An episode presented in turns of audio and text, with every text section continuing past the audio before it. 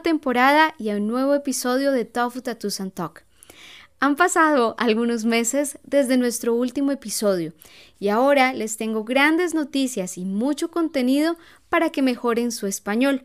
Así que no se pierdan el final del episodio para saber más sobre las nuevas actividades que tengo para ustedes.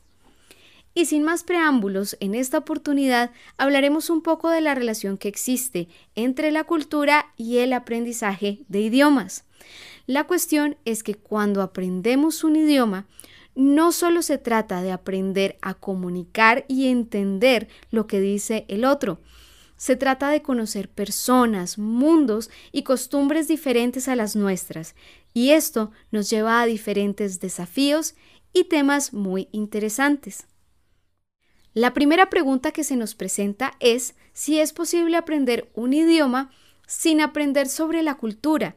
Y aunque puede sonar un poco loco, esta es una pregunta que tiene sentido y que es muy válida cuando la persona que aprende un idioma solo quiere aprenderlo por cuestiones de trabajo o estudio, porque tiene que presentar un examen o cumplir con un requisito y en realidad no le interesa, más allá de esto, la cultura detrás de ese requerimiento. Ahora bien, la respuesta puede ser que en un principio es posible. Puedes aprender lo suficiente como para comunicar tus ideas y entender lo que dice la otra persona. Conoces el vocabulario, las estructuras y puedes hablar, entender y establecer una conversación. Sin embargo, entre más conoces del idioma, avanzas y empiezas a tener contacto con otras personas, vas a encontrar que el idioma que estás aprendiendo es un universo nuevo. Hay expresiones que no hay en tu idioma o que existen de una forma totalmente diferente. Y más allá de las palabras, estas diferencias reflejan formas de pensar diferente. Cuando aprendes un idioma, no se trata de traducir literalmente, ya que la misma idea puede ser expresada de formas diferentes. Las expresiones idiomáticas o el slang sin duda alguna nos muestran esto. Hay cosas que en el idioma que estás aprendiendo para ti no tienen sentido porque tienen una historia o una carga cultural diferente a tu lengua materna. Y es en este punto donde nos damos cuenta de la importancia de la cultura. En segundo lugar, cuando aprendemos un idioma y queremos comunicarnos de forma efectiva, tenemos que imitar algunos comportamientos, gestos, caras, ademanes, expresiones y actitudes. Al adoptarlos, no solo tenemos una comunicación más efectiva y más fluida, sino que también generamos más empatía con quien nos escucha. Hay una frase de Nelson Mandela que me inspira a aprender más idiomas y que tiene todo el sentido con respecto a lo que estamos discutiendo. Él decía algo así como, si le hablas a una persona en un lenguaje que entiende, esto va a su cabeza. Si le hablas a una persona en su idioma, esto va a su corazón. Cuando aprendes un nuevo idioma y además de esto aprendes de su cultura, sus dichos, y sus referencias culturales, creo que hablas de verdad su idioma y esto definitivamente va a su corazón. Si escucharon la entrevista con Edita, mi estudiante de Polonia, sabrán el poder que esto tiene. Esto te permite conectar con personas en otros niveles. Otro punto al momento de aprender un idioma es que inevitablemente te vas a encontrar con elementos diferentes a tu propia cultura y hay que aprender a apreciarlos sin juzgarlos, aprender a aceptar al otro desde las diferencias. Obviamente no todas las veces va a ser fácil, pero aprender un idioma también nos trae lecciones de vida, de humildad, de aceptación y descubrimiento. Puede que la forma en que se dicen las cosas o cómo se hacen no tengan sentido para ti, pero para las otras personas lo tiene y a través del idioma aprendes a respetar y a aceptar esa idiosincrasia. Por último, una de las cosas que también es importante a la hora de aprender un idioma y que tiene que ver directamente con la cultura son las referencias culturales.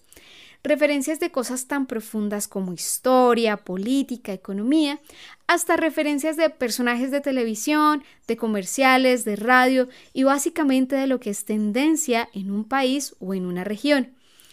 Un ejemplo que me encanta de esto son los doblajes de películas. Hay muchas pelis que traducen literal y si no eres parte de ese país o cultura, es probable que no entiendas los chistes, bromas o referencias. Sin embargo, ahora es cada vez más común que en los doblajes se cambien las bromas y las referencias de acuerdo al idioma al que se traducen. Por ejemplo, en la película Deadpool, en inglés, el protagonista dice, I want our kid to have only one name, like Cher or Todd. Sin embargo, en la versión de español latinoamericano dice, quiero que solo tenga un nombre, no sé, Cher o Chayanne es interesante porque cambia la referencia cultural.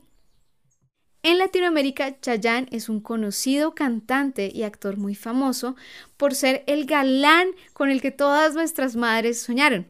Y bueno, no solo las madres. Por cierto, en el PDF les voy a dejar un link de algunos videos de Chayanne para que lo vean y lo conozcan. Si en la versión de español dijeran Todd, no es gracioso o no se entendería, pero en Latinoamérica es gracioso porque todos aquí conocemos a Chayanne. Entonces creo que este es un tema que es muy interesante y los invito a que me cuenten en qué otras situaciones se han encontrado o han visto en las que la cultura es un factor determinante en el momento de aprender un idioma. ¿Y qué opinan ustedes? ¿Es posible aprender un idioma y dejar la cultura de lado? Como siempre, ha sido un placer compartir este rato con ustedes. Y ahora sí les cuento una gran noticia que me emociona mucho y en la que he trabajado muchísimo.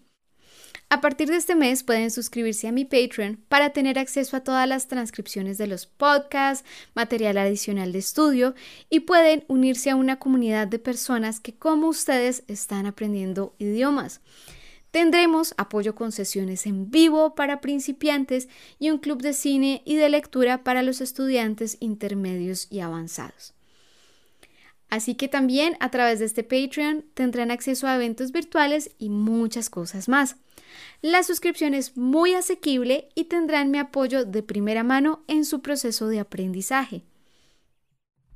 No olviden también que pueden seguirme en Instagram como Simple Spanish Official, donde pueden estar pendientes de los nuevos eventos y donde encontrarán reels con vocabulario, expresiones y correcciones que serán de mucha ayuda para mejorar su español.